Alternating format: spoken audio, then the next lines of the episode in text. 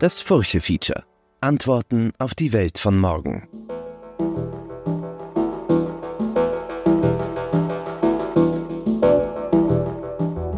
Ich bin Manuela Tomic und ich begrüße Sie zu unserem mehrteiligen Furche-Feature zum Thema Schatten. Heute sprechen wir über Detektive, genauer gesagt über die professionelle Beschattung. An einem regnerischen Dienstagvormittag habe ich den Berufsdetektiv Lukas Hellenberger in seiner Detektei im ersten Wiener Bezirk besucht. Wir sitzen in einem schicken Besprechungsraum mit dicken schwarzen Ledersesseln und ich spreche mit Herrn Hellenberger, der übrigens nicht mit unserer Furche-Chefredakteurin Doris Hellenberger-Fleckl verwandt ist, über menschliche Abgründe, Beschattung von Ehepartnern und das Ibiza-Video. Hallo, Herr Hellenberger, schön, dass Sie da sind. Dann sage ich schön, dass ich, ja richtig, schön, dass ich da bin, ich freue mich sehr. Führen Sie uns ein, wie sieht denn der Arbeitsalltag eines Detektivs aus? Äh, ich kann Sie mitnehmen, wie wir arbeiten, weil ich bin ja nicht allein. Ähm, also grundsätzlich, äh, wir haben einen Außendienst, wir haben einen Innendienst, äh, die sich die Arbeiten, die anfallen, im Prinzip quasi nach Methodik aufteilen. Im Innendienst ist der Arbeitsalltag sehr vergleichbar mit jedem anderen Bürojob. Im Außendienst ist es ein bisschen anders. Ähm, da sind die Leute äh, hinsichtlich Zeit und Ort schon gelegentlich gefordert, weil wir natürlich unsere Dienstleistung äh, zumindest in der Theorie 24 Stunden am Tag anbieten. Tatsächlich ist es so, dass natürlich das meiste, sage ich jetzt einmal, zwischen 5.30 Uhr und 24 Uhr passiert. Was sind denn das für Menschen, die sich an Sie wenden? Was haben die für Probleme, für Fragestellungen? Also grundsätzlich sind wir Berufsdetektive, weil irgendjemand irgendwann es geschafft hat, diese Berufsbezeichnung in die Gewerbeordnung einzuführen. Also die steht da tatsächlich. Ähm, den Privatdetektiv in dem Sinn, den gibt es in Deutschland. Aber im Prinzip ist es natürlich so, ähm, dass wir für Private arbeiten. Wir arbeiten aber auch für Unternehmen, Rechtsanwälte, Versicherungen. Und im Wesentlichen ist es so, dass wir im Prinzip in Zivil, also eigentlich sagt die Gewerbeordnung, wir dürfen in allen Rechtsbereichen ermitteln, Beweise sammeln, äh, Vorbereitungen für Gerichtsverfahren treffen und so weiter und so fort. Aber im Prinzip ist es so, dass wir hauptsächlich im Zivilrecht oder in zivilrechtlichen Fragen aktiv werden, weil im Strafrecht ja üblicherweise die staatlichen Strafverfolgungsbehörden zuschlagen. Ähm, und das machen wir dann den ganzen Tag. Haben Sie Beispiele für Aufträge, die Sie bearbeiten? Na, äh, klassisch und ähm, ähm, erwartungsgemäß einmal natürlich Ehe- und Partnerschaftsangelegenheiten, Nachbarschaftsstreitigkeiten, Mietrechtsangelegenheiten, unlauterer Wettbewerb, allgemeine Vertragsverletzungen, äh, sehr viel äh, Kindeswohlsgefährdungen etc. Also äh, das, was einem, was einem so in einem Berufsleben oder in einem Privatleben an Streiterei passieren kann, das ist das, was wir dann im Endeffekt bearbeiten. Gibt es auch Aufträge, die Sie ablehnen? Und wenn ja, warum? Ja, grundsätzlich jeden Tag. Heute schon zweimal. Ähm, weil, also ganz grundsätzlich muss man sagen, wir sind natürlich ein, ein, ein, ein gesetzlich geregelter Beruf, der sich grundsätzlich natürlich auch an die Gesetze halten muss. Äh, und ein ganz spannendes Gesetz in dem Zusammenhang ist natürlich das Datenschutzgesetz, das eigentlich einmal primär alles verbietet. Es sei denn, und das ist, der, das ist sozusagen der Knackpunkt bei uns immer, äh, der Auftraggeber hat ein berechtigtes Interesse. Das heißt, wir lehnen im Prinzip jeden Fall ab, wo dieses berechtigte Interesse nicht gegeben ist oder wo man selbst mit viel Bauch wie dieses berechtigte Interesse auch nicht irgendwie ich meine, das ist ja eine Meinung, das berechtigte Interesse, da könnte man ja dann nachher stundenlang diskutieren und manchmal muss man das vielleicht in einem Gerichtsverfahren auch. Aber um die zwei Beispiele von heute zu bringen, äh, in einem Fall wollte ein Auftraggeber die Freundin seines Dorfpaten oder Dorfkindes beobachten lassen. Das geht nicht. Der hat kein berechtigtes Interesse. Wenn der Dorfpate, also der Lebensgefährte von der Frau der Meinung ist, sie stellt was an, äh, dann ist das okay, dann, kann, dann ist das ein Auftrag nur er als Wildfremder, das geht einfach nicht. Äh, beim anderen Auftrag ist es so, äh, dass die Dame offensichtlich im März verlassen wurde, mehr oder weniger ge geghostet wurde und sie jetzt wissen will, was steckt dahinter, beziehungsweise wer steckt dahinter. weil das hat sie scheinbar schon gehört. Und da stellt sich halt jetzt die Frage, ganz formal juristisch ist es ein bisschen schwierig. Ähm, lasst man aber ein bisschen die Moral und den gesunden Menschenverstand dazu, äh, muss man vielleicht sagen, naja, die braucht das aber schon, um abzuschließen oder um Klarheit zu haben. Äh, und dann könnte man sich sozusagen überlegen, tut man das oder tut man das nicht. Aber eben diese ganzen Fälle, wo es kein berechtigtes Interesse gibt, die lehnen wir relativ großzügig und radikal ab, weil das am Ende des Tages zu ernsthaften Schwierigkeiten führen kann. Für Sie? Äh, für uns, ja, theoretisch, na, für, also man muss einfach sagen, oder, also mir ist das schon wichtig, Uh, uns ist klar, dass jede unserer Tätigkeiten ein Eingriff in fremde Privatsphäre ist. Uh, anders geht's aber irgendwie nicht. Uh, wir aber trotzdem schon darauf aufpassen, dass das alles in den ordentlichen Bahnen abläuft. Weil sonst ist es halt am Ende des Tages wirklich so, dass da herumgestockt und geschnüffelt wird und eigentlich wollen wir genau das nicht, weil wir wollen ordentlich ermitteln. Ne? Weil Sie gesagt haben, berechtigtes Interesse spielt eine Rolle. Können Sie erklären, was ein berechtigtes Interesse sein kann? Wenn man es theoretisch formuliert, ist das berechtigte Interesse, besteht ein berechtigtes Interesse dann, wenn der Auftraggeber ähm, den Auftrag erteilt, weil er Ansprüche durchsetzen will oder einen Schaden abwehren will. So, äh, Ansprüche durchsetzen, zum Beispiel ein Ehemann, der seine Ehefrau observiert, ähm, bereitet im Wesentlichen ein Gerichtsverfahren vor, braucht Beweise, um Ansprüche durchzusetzen, beziehungsweise gegnerische Ansprüche abwehren zu können. Das ist der Klassiker. Ein Dienstnehmer, der seinen, ein Dienstgeber, der seinen Dienstnehmer beobachten lässt, weil er den Verdacht hat, dass sich der im Krankenstand befindet, aber eigentlich gar nicht krank ist, dem geschieht ein Schaden, weil der ja in der Entgeltfortzahlung ist. Das heißt, der beauftragt den Detektiven zur Abwehr eines Schadens. Und in weiterer Folge dann wiederum zur Durchsetzung von Ansprüchen, weil wenn das Verhalten des Dienstgebers rechtswidrig ist, ja dann plötzlich wieder der Dienstgeber Ansprüche hat. Das, das ist im Wesentlichen dieses berechtigte Interesse. Es gibt jetzt natürlich ein paar Feinheiten, ähm, wo man dann ein bisschen drüber nachdenken muss, aber im Wesentlichen konzentriert sich auf die Durchsetzung von Ansprüchen oder die Abwehr von Schäden und die Vorbereitung von zivilrechtlichen Verfahren, sagen wir es einmal so. Weil ein zivilrechtliches Verfahren ist ja immer so, dass der Kläger beweisen muss, was er vorbringt. Das Gericht aber keinerlei Ermittlungsmaßnahmen durchführt, sondern einfach sagt, naja, dann beweisen Sie mir das, was da passiert ist. Und wenn er es nicht kann, ist das Verfahren zu Ende. Weil im Zivilrecht muss sich nicht der, der beklagt wird, frei beweisen, sondern der, der die Klage erhebt, die Anschuldigung erhebt, den Anspruch erhebt, muss halt beweisen, dass das wirklich so ist. Das Ghosten wäre dann ein Grenzfall sozusagen, oder? Das ist jetzt die, in der weiteren Folge könnte man sich jetzt die Frage stellen, ob es nicht vielleicht schon irgendwelche Möglichkeiten gäbe. Aber der Punkt ist, ähm, letztendlich müssen wir eine Entscheidung treffen. Glauben wir, dass wir das berechtigte Interesse auch vor einem Gericht argumentieren könnten im Worst Case? Oder glauben wir das nicht? Oder man muss sich darüber nachdenken, welche Informationen man auf welche Art und Weise dann halt an den Auftraggeber weitergibt. Mhm. Es gibt auch ein anderes Beispiel. Äh, sehr oft kommen Leute zu uns, die eine Person suchen lassen wollen. Da gibt es den einen Fall, ich suche den Schuldner, weil der hält sich versteckt, ich will den aber klagen oder ich will den Gerichtsvollzieher schicken, also muss ich dem Gericht nennen, wo der wohnt. So klassisches berechtigtes Interesse. Dem Auftraggeber kann ich sagen, wenn ich den finde, wo der wohnt. Anderes Beispiel, ähm, man sucht 30 Jahre nach seiner Jugend, 40 Jahre nach seiner Jugend die erste Liebe, meistens weil gerade die eigene äh, Ehefrau gestorben ist oder so irgendwas. Ähm, dann verstehe ich jetzt den Wunsch, aber eigentlich hat er kein berechtigtes Interesse an der Information, wo sich dieser andere Mensch aufhält. In diesen Fällen drehen wir es aber um und sagen, okay, wir verstehen das Problem.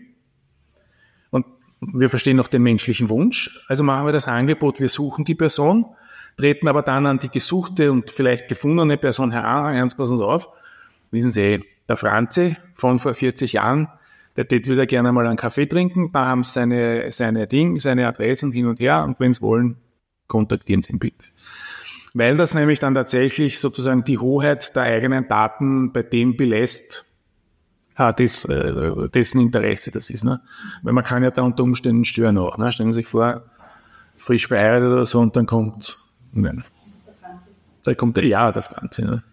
Nein, aber äh, tatsächlich ist das ein, ein, ein schwieriges Thema, wo wir in letzter Zeit auch feststellen mussten, dass Ämter, Behörden und Gerichte sich auch sehr schwierig äh, dabei tun äh, oder sehr schwer dabei tun. Gelegentlich tun sie sich auch sehr, sehr schwer dabei, einfach mal den ganzen Paragraphen äh, zu lesen oder das ganze, die ganzen Paragraphen zu lesen und das Ganze in irgendeine Relation zu unserem Beruf zu stellen, weil unser Beruf ist ja jetzt nicht einfach nur, ähm, wie soll ich jetzt sagen, ähm, es gibt eine Liste der freien Gewerbe. Ja? Wenn ich heute draufkomme, ich möchte gewerblich äh, den Mist von Alpacas verkaufen und das gibt's noch nicht, dann gehe ich zur Gewerbebehörde, dann darf ich das und dann gibt's keine Auflagen.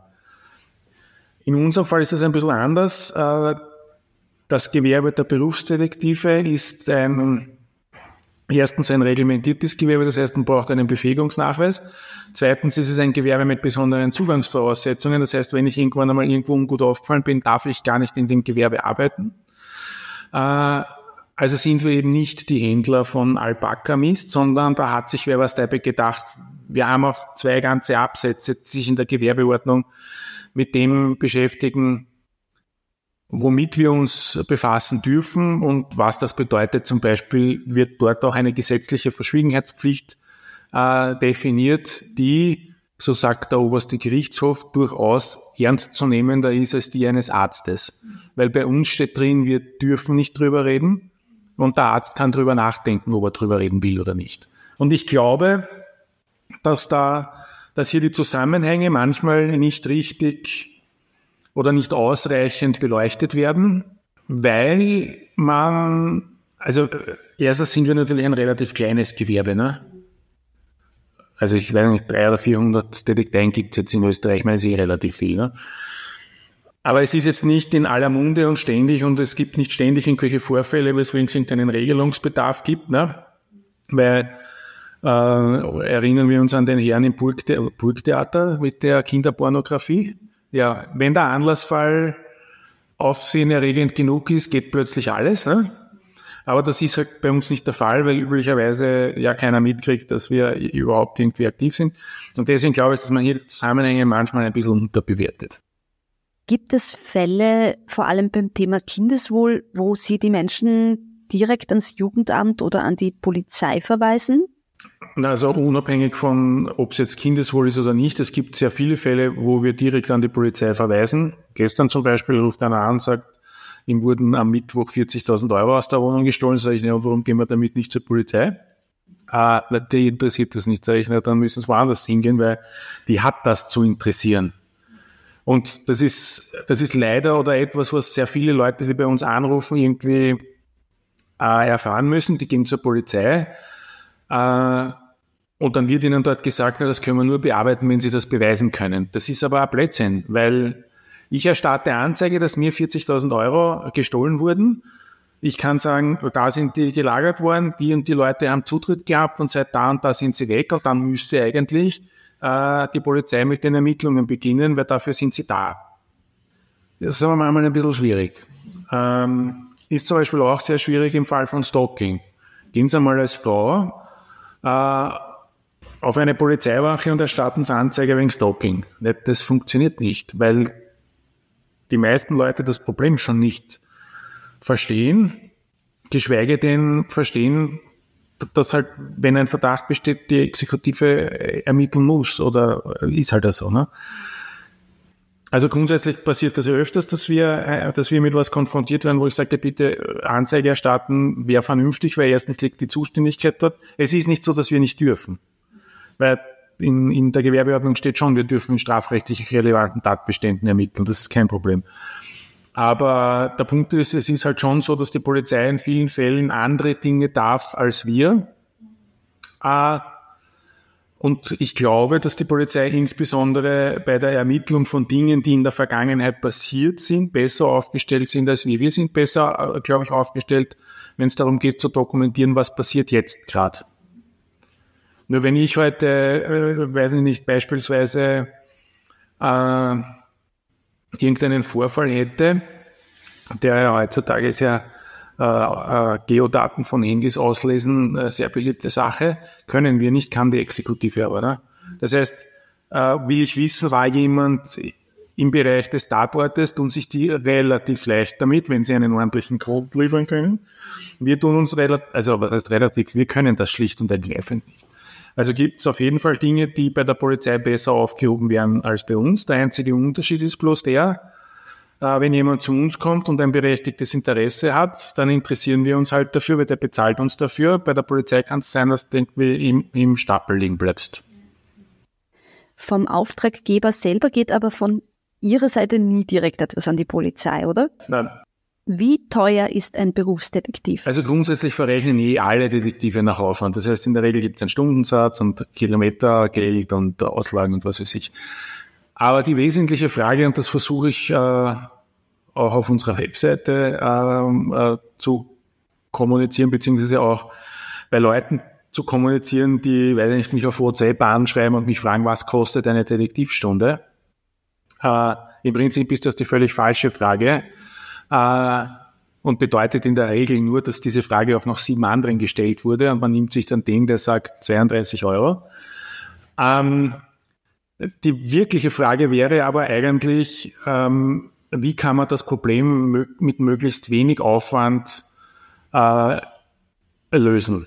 Und da bedarf es halt erstens natürlich einer gewissen Erfahrung und einer, einer gewissen Fachkenntnis und möglicherweise auch eines entsprechenden Unternehmens, äh, wo man einfach verschiedene Ressourcen hat, die vielleicht ein anderer nicht hat. Äh, und dann kann man einen vernünftigen Plan machen und den auch umsetzen. Äh, und dann kommt man halt in die Ecke, wo man, wo man darüber sprechen kann, was kostet sowas statistisch. Naja, statistisch landen die meisten Detektivfälle irgendwo zwischen 3.000 und 6.000 Euro. Grobe, äh, grobe, grobe Richtung, wobei es natürlich schon so ist, dass man bereits in einem ersten Gespräch, wenn man erfährt, um was geht es genau und wie sind oder wie ist sozusagen die Ausgangssituation, man dann schon sehr schnell einschätzen kann, wird das was, was in dem Bereich bleibt oder wird das aufwendiger oder hin und her, weil man muss ja sehr oft sich die Frage oder eine der Fragen, die man sich stellen muss, ist das, was ich beweisen will, ein punktuelles Ereignis? Oder wollen wir eine Verhaltensweise dokumentieren? Also der klassische Fremdgeher ist ein punktuelles Ereignis. Wer habe ich die beim Schlusen äh, vor dem Hotel, dann sind wir eigentlich fast fertig. Das ist ein typisches punktuelles Ereignis. Wenn ich es also schaffe, äh, diesen Hotelbesuch zum Beispiel irgendwie zeitlich so gut einzugrenzen, dass ich nur ganz wenig Stunden dort herum, äh, jetzt wollte ich schon sagen herumlungern, aber das tun wir ja nicht, also beobachten muss, ähm, dann ist das halt was anderes, als wenn ich sage, na jetzt muss ich denn 24 Stunden am Tag die ganze Zeit, weil es gibt sicher Leute, die würden das vielleicht so angehen. Ne? Wenn es aber um eine Verhaltensweise geht, also zum Beispiel um die Frage, hat jemand eine wirtschaftliche Lebensgemeinschaft mit jemandem? Oder gibt es eine Kindeswohlsgefährdung? Weil auch eine Kindeswohlsgefährdung kann natürlich ein punktuelles Ereignis sein. Aber warten Sie mal auf so ein Ereignis, auf so ein richtiges Hammerereignis, dass eine punktuelle Kindeswohlsgefährdung statt. Haben wir schon gehabt. Frau geht mit äh, Frau Februar, weiß ich nicht, minus 15 Grad, fahrt mit Kind in die Diskothek, Kind bleibt im Auto liegen, sie planiert sich drinnen Alkohol, Chemikalien etc. Naja, das war eine, eine punktuelle Handlung, weil, okay, da brauche ich jetzt eigentlich nur mit Thermometer warten und mit der Uhr, bis wir in eine lebensbedrohliche Situation kommen. Aber in der Regel geht es ja da eher dann so um Fragen wie, ähm, äh, wie ist denn so der ganze Alltag? Wird da viel geschrien? Wird da wenig geschrien? Werden da Sachen unternommen? Wie ist das, wenn Sachen unternommen werden? Ist dann die Aufsichtspflicht gewahrt oder nicht?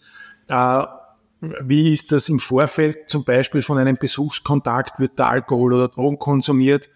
Äh, und so weiter und so fort. Und da ist es so, dass man dann auch in der Beweisführung natürlich selten ein Foto hat und sagt, da hat er in die Lade gegriffen, sondern es geht dann eigentlich darum, dass man sagt, ja, jetzt haben wir uns das einen Monat lang angeschaut und jedes Mal, bevor der das Kind holt, stellt er sich einmal, ich weiß nicht, sechs Bier rein, fahrt anschließend mit dem Kind Auto, äh, kein ordentlicher Kindersitz. Wobei da sind wir dann schon wieder fast im Punktuellen. Ähm, also um diese Dinge geht dass man die beurteilt, bewertet und sich dann überlegt, welche Ermittlungsschritte kann ich setzen und in welchem Zeitrahmen kann ich die setzen? Weil in der Theorie kann ich 24-7 observieren, ja. Dann muss ich in drei Schichten fahren, weil ja auch Dienstnehmer einer Detektei dem Arbeitszeitgesetz unterliegen und der Umsatz wird sich freuen. Tatsächlich wird man es in der Regel nicht lang personell durchhalten, weil das geht auf die Substanz. Und es ist in der Regel auch nicht notwendig. Weil wenn ich heute jemanden beobachte, der in der Bank arbeitet von 9 bis 16 Uhr und der angeblich ein Bandschall hat, na wann werde ich ihn beobachten? Ja. Ich werde um 15.30 Uhr am Arbeitsplatz beginnen und schauen, was passiert dann nach der Arbeit.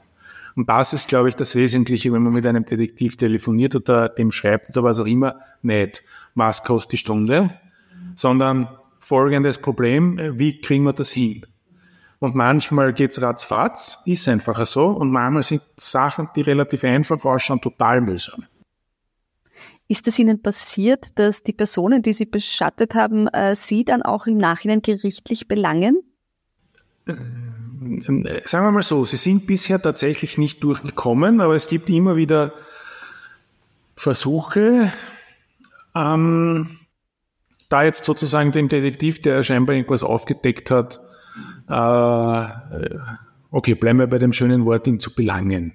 Tatsächlich hat es bis jetzt nicht funktioniert, weil ich üblicherweise schaue, dass wir uns im Rahmen äh, der Gesetze und eben eines ordentlichen Auftrages bewegen, bewegen und wir ja dann relativ sicher aufgestellt sind. Und dann kann es passieren, dass irgendeiner zwar trotzdem Anzeige erstattet, aber in der Regel löst sich das dann mittlerweile nach 20 Jahren Erfahrung, muss man sagen, früher oder später auf. Weil, wie gesagt, es zahlt sich ja überhaupt nicht, es hat ja mehrere Gründe. Erstens, natürlich will keiner sich strafbar machen. Äh, es ist aber auch so, was hätte denn mein Auftraggeber davon, wenn ich ihm ein Beweismittel verschaffe, das offensichtlich illegal beschafft wurde. Das würde zwar das Beweismittel an sich nicht zerstören, würde aber Fragen aufwerfen, die dann vielleicht für alle möglichen Leute ähm, unangenehm sind. Zum Beispiel ist es momentan in Partnerschaften sehr gern so, dass die Leute sich gegenseitig abhören und solche Sachen. Da muss man halt wissen, das ist wirklich strafbar. Das ist nicht wie Schnellfahren auf der Autobahn. Ja, also warum tue ich das? Eh, weil ich schneller zum Ziel komme, ist mir schon klar. Aber gescheit ist das nicht. Und bis jetzt war es Gott sei Dank immer so, dass entweder die Polizei, die Staatsanwaltschaft oder in, in letzter Konsequenz ein Gericht äh, entschieden hat, äh, dass unsere Vorgehensweise nicht rechtswidrig war. Was ist Ihnen denn in 20 Jahren Berufserfahrung so hängen geblieben an Fällen, wo Sie sagen, wow, das hat mich wirklich überrascht oder das erlebt man nicht oft? Grundsätzlich lernt man mal erstens, dass Menschen einander Dinge antun, die man nicht für möglich halten würde in einer zivilisierten Gesellschaft. Ähm, wir haben schon ganz viele Dinge bearbeitet, wo man, sie, wo man eigentlich den Kopf schüttelt und sich denkt, äh, wirklich? Ähm, da fangen, da, da gibt's lächerlich anmutende Dinge, wo die Gönnerin eines Tierschutzvereins ein ihres Geld dafür ausgibt, die Lebensgewohnheiten eines an irgendeine äh, Familie weitergegebenen Tieres äh, zu dokumentieren, ob oder ob nicht der artgerecht gehalten wird, was er tatsächlich nicht wurde, muss man an dieser Stelle sagen. Äh, um dann entsprechend, weiß ich jetzt nicht einzuschreiten, ich habe keine Ahnung, was dann passiert ist. Aber da es wurde viel Geld ausgegeben, um einem persönlichen Interesse nachzugehen. Spannend sind alle Aufträge, die irgendwie ins Ausland führen, weil, na, wobei es ja nicht lustig ist für einen Detektiv, der dann im Ausland da herumkrebst, weil der hat da möglicherweise Schwierigkeiten mit der Landessprache, wenig bis gar keine Kontakte, Witterungsbedingungen sind ganz anders und so weiter und so fort. Also es ist nicht, wie der eine oder andere glaubt, warum kostet das so viel? Sie fahren ja auf Urlaub. Nein, ist es nicht. Ähm, gelegentlich äh, trifft man auf Prominente, wo man sich denkt, echt jetzt? Äh, oder es gibt dann so tragische Ereignisse wie diese Trafikantin, die da umgebracht wurde von ihrem, also man sagt nicht, Ex-Lebensgefährten, ähm, die in Wirklichkeit auch unser Leben gestreift hat, weil ich damals zweieinhalb Stunden vor dem Anschlag bei ihr zum Beratungsgespräch war. es gibt immer wieder Ausreißer hinsichtlich unserer Erkenntnisgewinnung, wo man sagt, das ist jetzt wirklich von unserer Seite wirklich cool gelaufen, weil ähm, man, weiß ich jetzt nicht, den Stalker oder den Dieb direkt bei der Tatbegehung fotografieren kann. Ne? Also es gibt irgendwo in unseren Unterlagen ein Foto, da haben wir den Stalker, der seine Ex-Partnerin äh, verfolgt hat und wie er hier gerade den Reifen aufsticht oder so. Und man sieht aber auf dem Foto äh, ganz deutlich, dass der Uniformteile der Polizei trägt, weil es nämlich ein Polizist war. Und das Foto ist natürlich irgendwie so äh, schon ein bisschen ein Knaller, wenn man, also zu einem gescheiten Foto kommen wir ja nicht immer. Ne? Äh, es gibt Fälle, die wären deswegen spannend, weil es nicht nur ist, bitte, meine Freundin geht heute am Abend vor, schauen Sie einmal nach. Oder Fälle, die einfach aufgrund ihrer Bearbeitungsdauer oder bis man das halt dann wirklich hat. Das ist zum Beispiel spannend, wenn man latent strafrechtliche Dinge bearbeitet. Wir haben einmal bei Transportunternehmen wird sehr viel gestohlen. Das haben wir schon in den ganz unterschiedlichsten Ausformungen bearbeitet und waren da auch in der Regel relativ oder eigentlich sogar sehr erfolgreich, was einfach spannend ist, weil es einmal nicht, ne?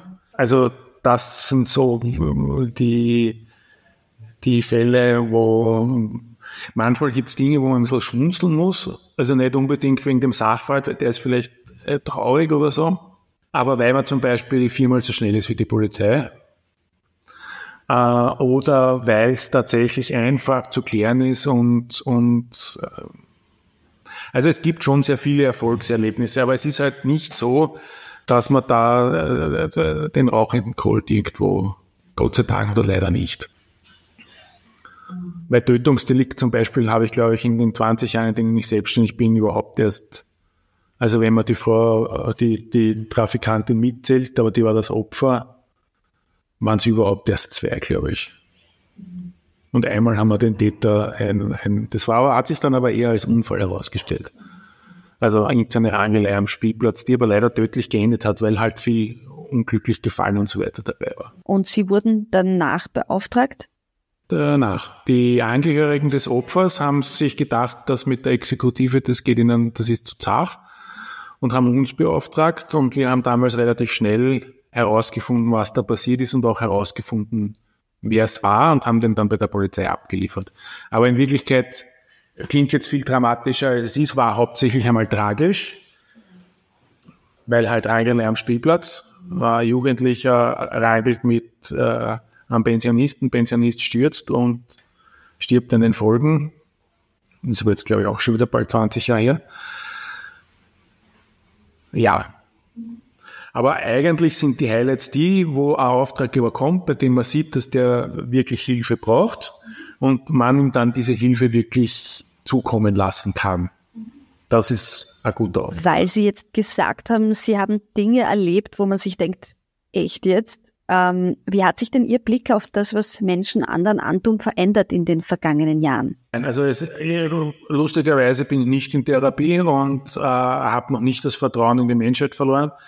Ähm, und lustigerweise äh, habe ich auch immer Vertrauen grundsätzlich oder glaube Menschen, wenn die mir sagen, dieses oder jenes. Man ist vielleicht ein bisschen aufmerksamer und stellt sich andere Fragen, aber eigentlich ist auch das, jetzt sage ich einmal, im Privatleben untergeordnet, weil ich glaube schon, dass man das irgendwie relativ gut trennen kann. Aber natürlich, wie gesagt, äh, wenn man zum Beispiel, daran kann ich mich erinnern, irgendwann bin ich auf der Autobahnraststation Gumtronsdorf gestanden, weiß aber nicht mehr genau warum, und sagt zu meiner Begleitung, na, wir sind dort gestanden und haben auf irgendwas gewartet und dann kommt ein Auto, das ist ja ganz normal dort. Aus dem Auto sind zwei Leute ausgestiegen und eine von diesen beiden Personen ist dann in ein anderes Auto eingestiegen und beide waren nicht aus dem gleichen Kennzeichenbereich habe ich gesagt, die haben hundertprozentig ein Banschel miteinander, weil bitte mir eine plausible Erklärung anzubieten, warum Mann und Frau mit dem Auto hierher kommen, eine von den beiden Personen in ein Auto mit aus einem anderen Kennzeichenbereich umsteigt und die fahren dann von dannen mit einer entsprechenden gesagt, das gehört sicher nicht so. Und das sind vielleicht die Dinge, die einem dann passieren, dass man da sich denkt, echt? Oder so Geschichten. Ne? Das ist so wie ich glaube auch der Kaufhausdetektiv, wenn der einkaufen geht, sieht der auch ständig irgendwen, der flattert. Ne? Aber der Punkt ist, es ist jetzt nicht so, dass man, dass man da irgendwie therapeutische Maßnahmen bräuchte. Wie beschattet man Menschen? Wie funktioniert das? Ja, na, unauffällig hoffentlich. ähm, äh, grundsätzlich weiß ich das nicht, weil mir fehlt ja der Vergleichswert. Ne? Ich sehe die Welt halt so, wie ich sie sehe. Ähm, natürlich sieht man manchmal irgendwelche Dinge oder, oder, äh, oder weiß Dinge. Also ich kann mich zum Beispiel erinnern, wir waren jetzt in Brüssel mit der Familie und ich sage zu meinen Kindern, diese ganzen Bettler, die dort und auch da herumrennen, das ist alles organisierte Kriminalität. Die betteln nicht. Das ist organisierte Kriminalität. Nein, und denen geht so und hin und her, sage ich, na, glaubt mir das. Glauben wir das natürlich nicht. Ähm, und dann sitzt man dort in einem Kaffeehaus und dann kommt der Bettler, den man an dem Tag schon dreimal gesehen hat, mit Krücke, vermeintlicher Gehbehinderung, dreckigem Fahrrad und hin und her. So, der setzt sich dorthin, hat sich ganz normal bewegen können, geht ins Kaffeehaus, kauft sich einen Kaffee, raucht sich eine an und fängt an, seine Legende, sein Equipment einzupacken. Und jetzt passiert Folgendes. Äh, während der dort also gerade quasi seine Berufsausrüstung zusammenräumt, kommen zwei oder drei so Damen äh, mit Kopftuch und hin und her, aber extrem gepflegt und vermutlich sehr wohlhabend und bringen dem Essen. Und zwar Takeaway-Essen nicht von McDonald's, sondern in diesen schönen großen, mit Glasdeckel und so weiter, im großen, hübschen, gestylten Sackerl und geben dem das. Was macht er? Das ist ein Weggeglied. Was macht er?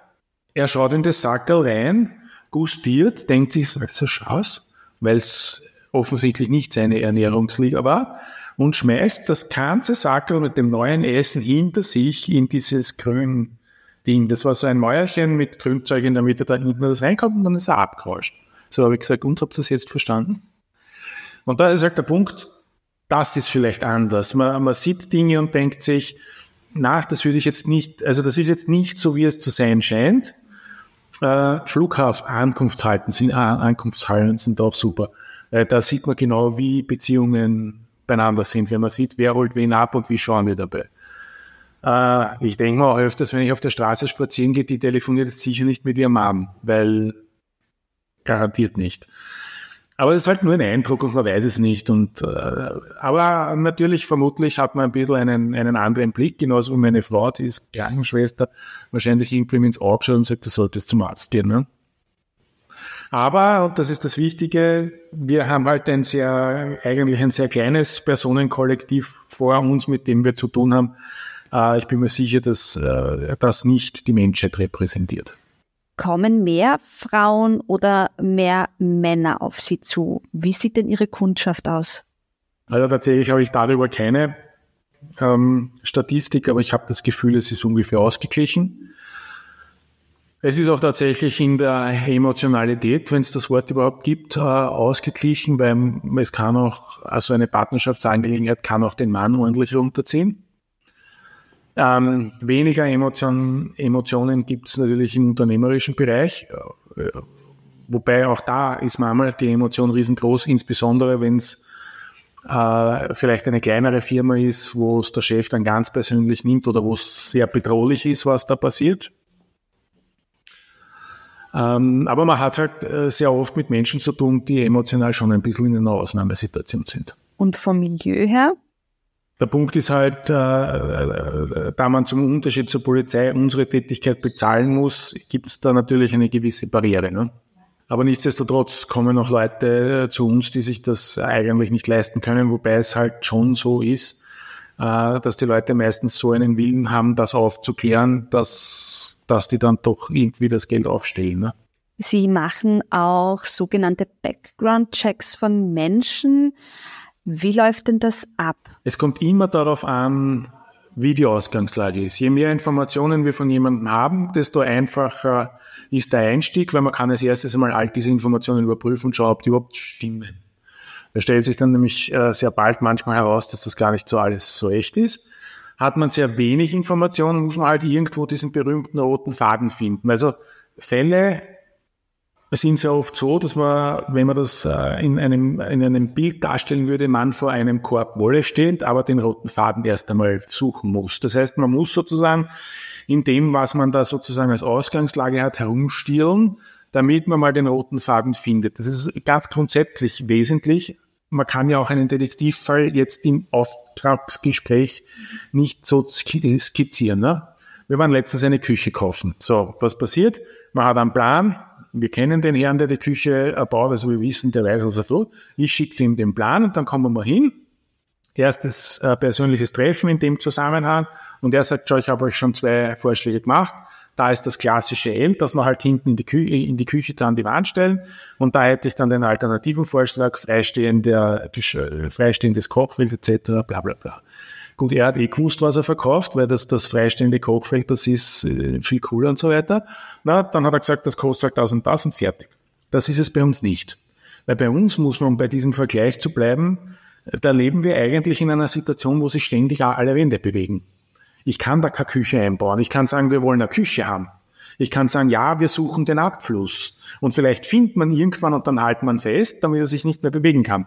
Aber der Punkt ist, wenn wir in einen Fall einsteigen, muss man quasi einmal versuchen, das irgendwie unter Kontrolle zu bringen, weil man muss sich das ja vorstellen. Wir arbeiten mit Menschen, die uns nicht sagen, was sie vorhaben. Da muss man schauen, dass man das irgendwie unter Kontrolle kriegt.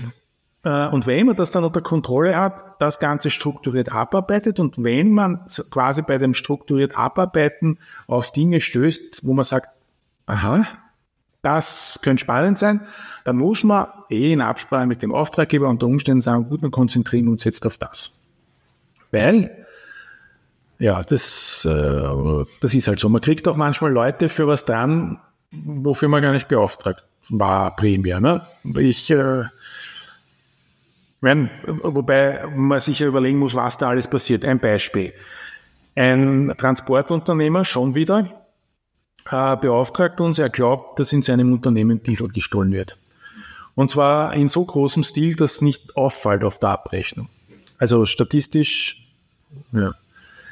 Haben wir also dort Beobachtungen gemacht und so weiter und so fort.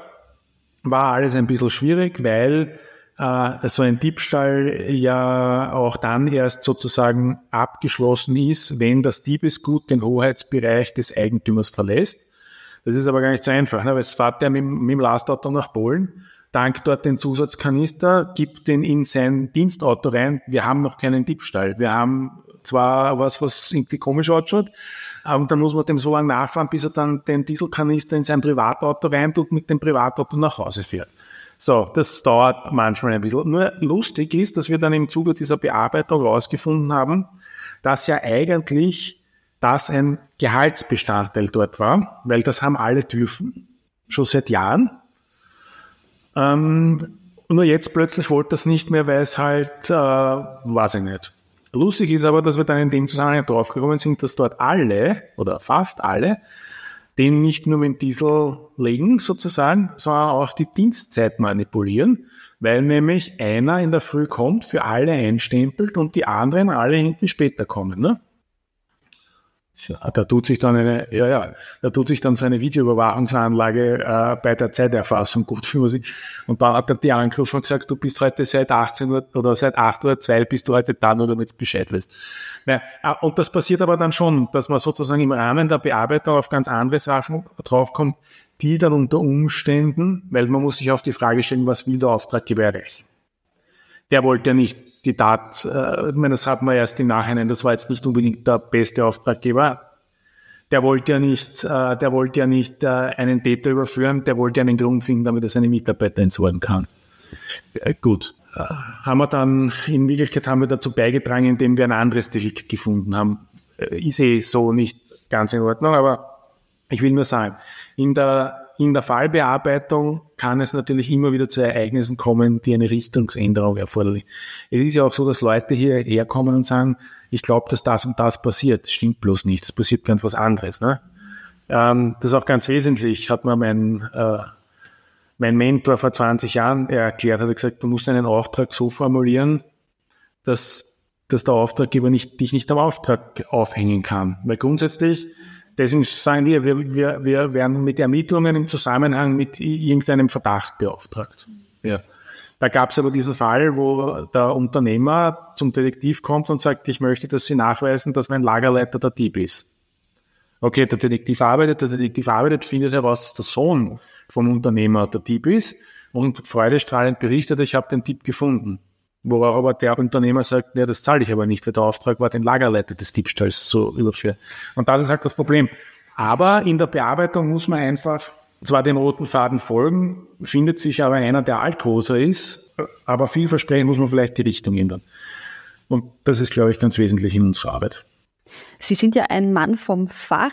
In den letzten Wochen, Monaten ist ja die Ibiza-Affäre wieder medial aufgekocht nach der Freilassung ähm, des Videomachers Julian Hessenthaler, der ja aufgrund eines Drogendelikts äh, im Gefängnis war. Wie haben Sie denn diese Causa als Experte, als, als Detektiv erlebt? Also grundsätzlich hat mich daran gestört, dass immer gesagt worden ist, er ist ein Detektiv. Weil nur weil er irgendwann einmal zwei Wochen für Detektei gearbeitet hat, macht ihn das nicht zu einem Detektiv. Ja, weil ich könnte auch sagen, ich bin Polizist. Ich war zwei Wochen bei der Polizei, dann hat's mir gereicht. Das ist aber jetzt auch schon wieder viele Jahre her. Das macht mich aber nicht zu einem Polizisten. Das ist das, was mich einmal geärgert hat, weil es natürlich, weil es natürlich die Branche schon, schon wieder auf eine Art und Weise gestreift hat, die falsch oder die natürlich auch negative Auswirkungen hatte. Aber ist egal. So. Fachlich gesehen muss man sagen, das Ganze war natürlich schon ein starkes Stück. Und das hat man auch erst einmal durchziehen müssen, wobei, wie immer, und jetzt muss ich aufpassen, dass ich nicht sofort angezeigt werde, weil natürlich wie immer die Blödheit der Menschen unbeschreiblich und unendlich ist. Weil ohne das Zutun von gewissen Leuten kannst du so ein Video nicht produzieren. Ob das Technik, also was den technischen Aufwand anbelangt, wir sitzen jetzt da und haben da ur viel Technik am Tisch stehen, aber tatsächlich ist das ja alles nicht notwendig, wie wir wissen. Ähm, tatsächlich kann man sowas natürlich wirklich relativ einfach mit relativ günstigen Gerätschaften machen, weil das Schwierige an dem Ding war es ja, die Leute dorthin zu bringen und die so zu verwirren, dass die allen Ernstes glaubt haben, dass das passiert, was da passiert. Und das absolute Highlight ist, das absolute Highlight ist, wie kann man denn in einem Video sagen, das könnte eine Falle sein und zwei angeblich intelligente Menschen, die in der Republik ein Amt übernehmen wollen, kommen, wie sie den Gedanken haben, nicht darauf, ihr Verhalten zu ändern. Das ist ein Wahnsinn. Ne? Das ist so, ich bin lange Zeit im Rettungsdienst gefahren. Da hat es ein paar weise Sprüche gegeben. Wenn du darüber nachdenkst, den Notarztwagen zu holen, dann holst du den Notarztwagen. Weil 20% Fehleinsätze gehören zu einem Notarztmittel dazu. Wenn du darüber nachdenkst, einen Patienten zu intubieren, dann wird er intubiert, weil du kannst ihn nicht wieder extubieren. Äh, oder? Wenn ich darüber nachdenke, die Feuerwehr zu holen, weil es raucht in der Küche, dann holen wir die Feuerwehr. Sage ich jetzt meinen Kindern. Wir denken nicht darüber nach, oh mein Gott, was könnte das kosten oder na, vielleicht bilde ich mir es nur ein. Nein, wir holen die Feuerwehr. Und wenn ich bitte den Eindruck habe, dass ich mich in einer Situation befinde, die ich selbst als Falle, also der Gedanke kommt mir, dann muss ich in der Sekunde aufstehen und gehen. Ne? Aber natürlich nicht, wenn ich direkt bin und Ding und bla, bla. Das ist ja das wirklich Orge an der ganzen Geschichte. Hätte ich persönlich gesagt. Ansonsten. Das funktioniert dann nicht sozusagen. Nein, nein, es ist unfassbar, dass man die, dass man die so anfüttert, weil das ist ja ein, von langer Hand geplant. Ne? Äh, also es ist jetzt nicht, das, das ist ja grundsätzlich von der Methodik her ist es ja spannend, weil es gibt natürlich, wenn man eine Information haben will, dann kann man grundsätzlich davon ausgehen, dass es jemanden gibt, der das weiß. Ja? Das bedeutet, dass man alle Menschen auf diesem Planeten in zwei Gruppen teilen kann, wissen es und wissen es nicht. Sinnvollerweise konzentriere ich mich jetzt als Ermittler auf die Leute, die das wissen. Diese Gruppe kann ich in drei Teile teilen. In die, die es nicht sagen dürfen, Beamte zum Beispiel, in die, die es nicht sagen wollen. Und es gibt aber dann dieses falsche Drittel der Leute, die drüber reden wollen. Und unsere Aufgabe ist es, sie zu finden. Natürlich kann es sein, dass ich zuerst mit, weiß ich nicht, 20 Leuten reden muss, die nicht mit mir äh, drüber sprechen wollen. Weil dass ich nicht mit denen rede, die nicht drüber sprechen dürfen, das ist klar, weil ich weiß ja, die dürfen nicht. Also warum sollte ich fragen? Vielleicht, weil es den äh, Paragraph Anstiftung zum Amtsmissbrauch gibt. Und natürlich gibt es in der detektivischen Arbeit theoretisch äh, immer wieder Fälle, wo, wo jemand kommt und sagt, ich möchte jetzt irgendwas aufklären. Zum Beispiel üble Nachrede oder, oder Mobbing oder solche Geschichten. Sagen wir ernst, sage ich ernst, da gibt's immer, es gibt immer einen ganz einen, einen lustigen Ansatz, das ist nämlich der, wir tun so, als hätten wir gegen sie ermitteln. Weil irgendwann finden wir den, der endlich eine Ansprache hat und sagt, kommt, ich habe da eh schon gesammelt. Und dann wissen wir ja, wer das war. Also, ne? Und da ist es aber manchmal dann auch so, dass man diese Leute ja nicht einfach ansprechen kann und sagen, ne? sondern die muss man halt irgendwo kennenlernen. Da gibt es auch schwere und leichte Fälle. Ein leichter Fall war, wir wollten was wissen von einer Person, die war Private Coach, also äh, Fitnesstrainerin. Das war einfach. Wir haben eine Mitarbeiterin abgestellt, die hat sich einmal in der Woche mit der zum Fitnesstraining getroffen über längere Zeit. Naja, in der zweiten Stunde haben die schon angefangen, nur über, über private Sachen zu plappern. Ne? Und natürlich hat uns die alles erzählt, was wir wissen wollten. Äh, das war einfach. Ne? Nicht so einfach ist es, wenn man diesen Zugang nicht hat und man sozusagen die Leute beobachten muss, äh, wo kann ich den treffen, aha, der geht in den Verein und in den Verein und auf das Festel und hin und her. Aber in so gesehen war das spannend, weil da hat man denen wirklich eine Kontaktaufnahme vorgegaukelt, die glaubhaft war. Also der Herr Wespenthal hat das eingeführt, glaube ich. Ähm, in so gesehen war es ein, ein richtiges Meisterstück. Ja. Wie wird man Detektiv? Wie, sieht, äh, wie sah Ihre berufliche Laufbahn aus bisher? Wenn man es ganz genau betrachten würde, gibt es bei der Polizei einen depperten Spruch, wir kaufen uns eine Kreuzung und machen uns Selbstständigen. Und bei mir war es irgendwie ähnlich. Ich war Beamter, also zuerst war ich bei der Polizei, das war irgendwie nichts, aber das war jugendlicher, jugendlicher Leichtsinn. Lustig in dem Zusammenhang ist, dass ich jetzt sehr gute Kontakte äh, zur Polizei bei mir zu Hause habe und ich dort schon zwei Leute getroffen habe, mit denen ich auf der Polizeischule war. Und ich war nur zwei Wochen dort. Äh, das ist sehr lustig, weil ich mir immer denke, eigentlich könnte ich jetzt auch gelandet sein und dann hätte ich wahrscheinlich mit mir selber sprechen. Dann, weil ich nicht wusste, was ich tun soll, bin ich wieder zum Militär gegangen. Und da war ich halt hochgradig begeistert vom Sonderausweis meines Vaters, der auch beim Abwehramt war. Weil in dem Sonderausweis steht sinngemäß drinnen, das klingt alles ein bisschen nach James Bond, muss man sagen Sinngemäß steht drinnen, dass ähm, alle Ämter und Behörden sozusagen dem Inhaber des Ausweises Hilfestellung leisten müssen, weil der ja in, weiß nicht was für einem Auftrag unterwegs ist. Also das war schon sehr imposant für einen 19- oder 20-Jährigen. Also wollte ich dann dort auch hin und dort war ich dann eine Zeit lang. Das darf ich nicht sagen. Na, oh ja, darf ich schon sagen. Schauen Sie, das Abwehramt ist im Wesentlichen vereinfacht gesagt äh, die Kriminalpolizei oder die Schutztruppe des Bundesheeres. So. Das heißt, wann immer irgendwas passiert, was eine, ein Risiko für das Heer äh, darstellt, hat das Abwehramt halt Ermittlungen durchgeführt, wobei da äh, extrem viel präventive Maßnahmen dabei sind. Wer darf wo rein? Ne? Ähm, äh, natürlich auch Sachen, wo man reagiert, wenn, keine Ahnung, wieder mal irgendwas passiert ist. Ich glaube, das waren Teile, da waren Truppen von uns in Kosovo einsetzen, dann hat es halt immer wieder Leute gegeben, die irgendwelche Sachen geschmuggelt haben. Natürlich hatte man auch die, äh, natürlich hatte man auch die ganzen Militärattachés im Orbit, die in Österreich waren, weil grundsätzlich ist ja Nachrichtendienst, das ist ja alles verwandt. Journalismus, Detektive, Nachrichtendienst ist alles das Gleiche. Man sammelt Informationen. Und man passt halt auf, was für Informationen wer sammelt und wer irgendwas ausplaudert, was er halt nicht ausplaudern sollte. Vielleicht mit Geschichten oder so. Also das habe ich dann dort einige Zeit lang gemacht, war aber letztendlich dort nicht glücklich. Warum? Weil es halt ein sehr ja, Bundesdienst halt, ne? Und da hast du halt als junger ältes Problem, wenn du was machen willst, ist meistens nicht das so. Wenn du irgendwo eine Geschichte aufgerissen hast, hat es dann wer anderer bearbeitet und am Ende des Tages war die ganze Geschichte frustrierender als sonst etwas und irgendwann habe ich Irgendwann ist das ja anders passiert, weil ich war damals parallel beim Roten Kreuz und irgendwann fragt mich, und da war ich Schriftführer, von unserem, von unserer Bezirksstelle.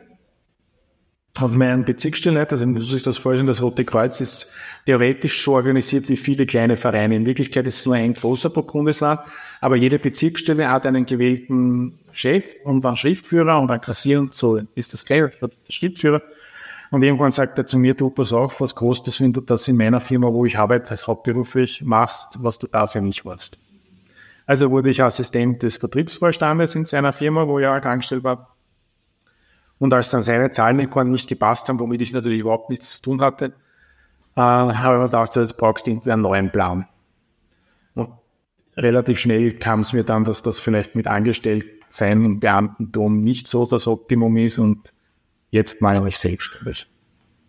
Und so ist das passiert. Also eigentlich ist man da mehr hingescholpert, weil man erstens nicht gewusst hat, was man tun soll. Sich dann auch nicht die super Sachen ergeben haben, wo man gesagt hat, da will ich jetzt bleiben. Und weil dann irgendwann vielleicht schon der Gedanke groß geworden ist, dass man da vielleicht machen kann, was man will. Was aber auch nicht ganz stimmt, weil es gibt zwei in dieser Stelle, bei den Satz habe ich auch öfters, stelle ich mir immer die Frage, was die Mehrzahl von Regulativ ist. Mehrere Regulative.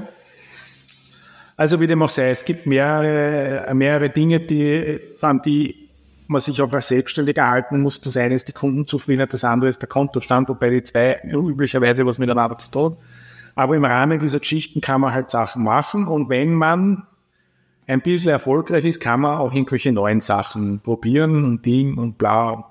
Und das ist grundsätzlich spannend.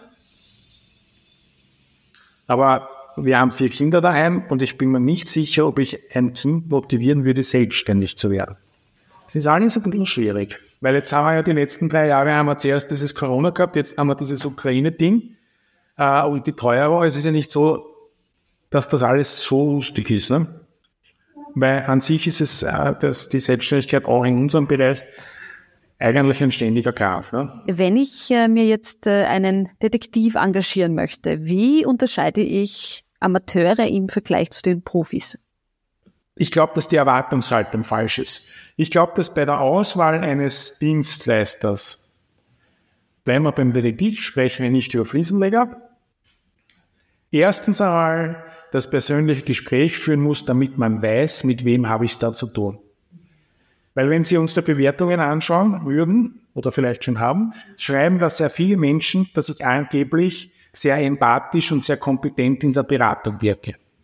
Dazu muss man mit mir aber mal sprechen.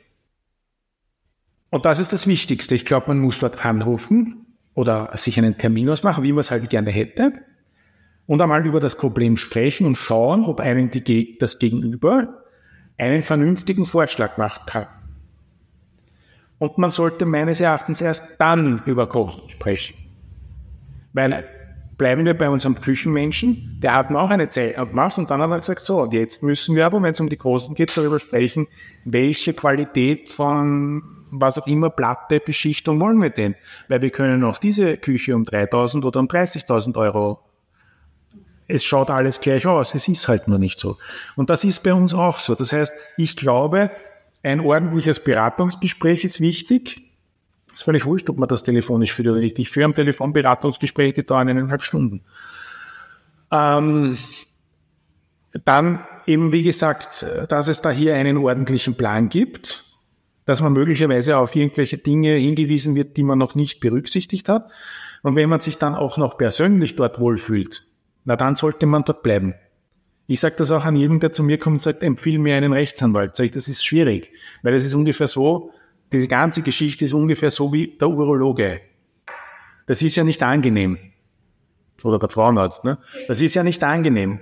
Zu was bei einem Urologen oder Frauenarzt gehe ich? Dort, wo ich mich wohlfühlen, ist jetzt halt auch ein bisschen schwierig, gut aufgehoben fühle. Der vielleicht, ich war bei einem Urologen, der sagt, na, Krebs haben es keinen, aber ich sage Ihnen schon, wenn sie sterben müssen. Habe ich gesagt, das war aber jetzt unser letztes Gespräch, weil echt sicher nicht, was ist denn das für eine Art? Jetzt stellen Sie sich vor, jetzt stellen Sie sich vor, Sie haben wirklich was. Ne? Mittlerweile bin ich bei einer Urologin. Äh, also nicht, dass ich jetzt krank werden will, aber ich bin mir sicher, dass wenn ich ein Problem habe, sie mir das so vermitteln kann, dass ich mir dort nicht in der Sekunde die Kugel gebe. Und genauso, glaube ich, sollte das auch bei der Auswahl eines Detektivs laufen, weil es ja schon so ist, dass Der erste Schritt, der ist, dass ich dem, bei dem mal die Hose runterlasse. Also wie beim Unquasi. Dann muss ich dem erzählen, was Schlimmes passiert ist. Es kommen zu mir Leute, die sagen, ich habe mit noch niemandem darüber gesprochen. Sie sind der Einzige, mit dem ich darüber sprechen kann. Und das ist völlig wurscht, ob das vielleicht ein unternehmerisches Thema ist oder dieses oder jenes Thema ist, weil unter Umständen ist es einfach peinlich. Und wenn man sich dann wohlfühlt, Ding und hin und her, das Ganze in einem vernünftigen finanziellen Rahmen ist, na, dann kann man dort bleiben. Das würde ich sagen. Und ich glaube dann schon, heute in der Nacht hat wieder jemand eine Bewertung geschrieben, da ist gestarten, äh, dass wir offensichtlich einen erfahrenen und kompetenten Eindruck hinterlassen und auch eben irgendwie empathisch das Ganze geführt haben. Dann, wenn man dieses Gefühl hat, dann glaube ich, ist man richtig. Das heißt aber nicht, und das sage ich ganz ausdrücklich, dass das immer wir sein müssen. Aber eigentlich mehrheitlich schon. Lieber Herr Helmberger, vielen Dank für das Gespräch. Sehr gerne. Das war Folge 2 unseres neuen Furche-Features zum Thema Schatten. Wenn Ihnen der Podcast gefällt, dann hinterlassen Sie uns eine gute Bewertung und teilen Sie unseren Podcast gerne. Mein Name ist Manuela Tomic, ich bin Chancenredakteurin der Furche. Ich bedanke mich fürs Zuhören. Bis zum nächsten Mal.